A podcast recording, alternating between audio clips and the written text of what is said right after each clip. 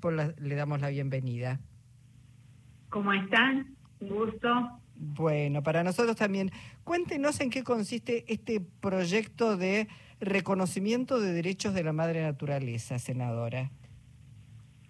Mira, eso aspira a ser, tiene como objetivo ser una herramienta para abrir el debate sobre eh, las consecuencias de lo que estamos viviendo a raíz del cambio climático y a raíz de esta relación eh, donde no, donde de acuerdo a los paradigmas con los que nos manejamos, la naturaleza está, estaría al servicio del de, eh, hombre, de las personas, de los seres humanos, y entre comillas sus necesidades a satisfacer.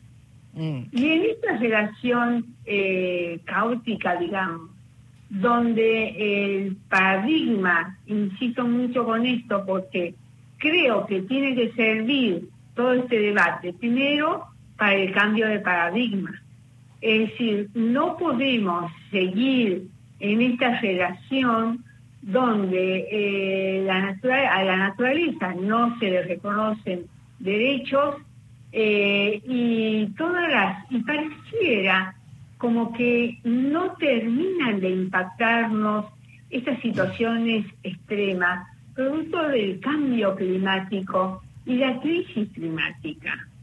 Eh, lo que se ha vivido en este último año, eh, no solo en nuestra, en nuestra región o en nuestro hábitat más inmediato, lo que se ha vivido en el país, la sequía, las inundaciones, los incendios, eh, y en el mundo, en Europa, por ejemplo, temperaturas que están entre los 40 y 50 grados, que eh, no estamos preparados como personas para poder soportar estas inclemencias y esas temperaturas.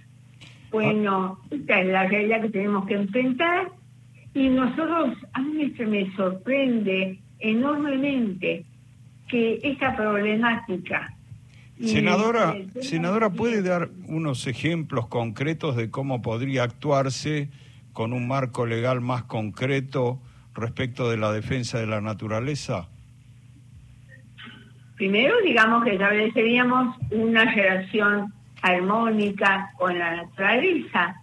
Y en segundo lugar, que este, replanteamos este modelo de desarrollo. Es decir, acá tenemos que, discutir nuevos paradigmas y nuevas normativas que acompañen esos paradigmas. Claro. Senadora, bueno, en ese sentido pensaba bien un proyecto que surge desde la provincia de Salta, en este caso, porque, como usted sabe, también las provincias, de acuerdo con la Constitución reformada, son las, las dueñas de los recursos eh, naturales y, sobre todo, de los recursos en el subsuelo. Y eh, más allá del cambio climático, también la manera en que explotamos los recursos pueden contribuir o no a preservar y, este, mejorar a la madre naturaleza. Bueno, un buen ejemplo es el litio Claro. El en su forma de explotación actual va a afectar las fuentes de agua, de agua dulce y agua potable, que es indispensable para el consumo humano. Eh, Jujuy es un buen ejemplo también de esta situación. ¿Por qué? Porque coinciden.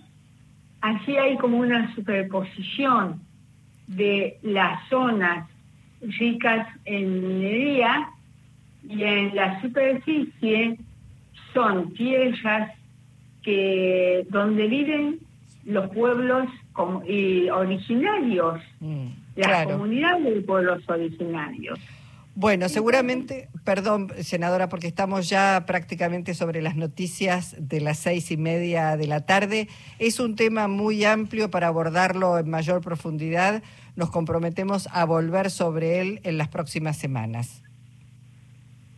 A total disposición y les agradezco mucho la difusión de, de este proyecto porque es un, es un aporte para el debate, es un debate indispensable que nos tiene que encaminar hacia soluciones concretas en este replanteo de la relación entre el hombre y su hábitat o entre el hombre y la naturaleza. Senadora Jiménez, muchísimas, muchísimas gracias por su participación en Encuentro Nacional. Gracias, muy amable. Hasta pronto. Nora del Valle Jiménez es senadora del Frente de Todos por la provincia de Salta.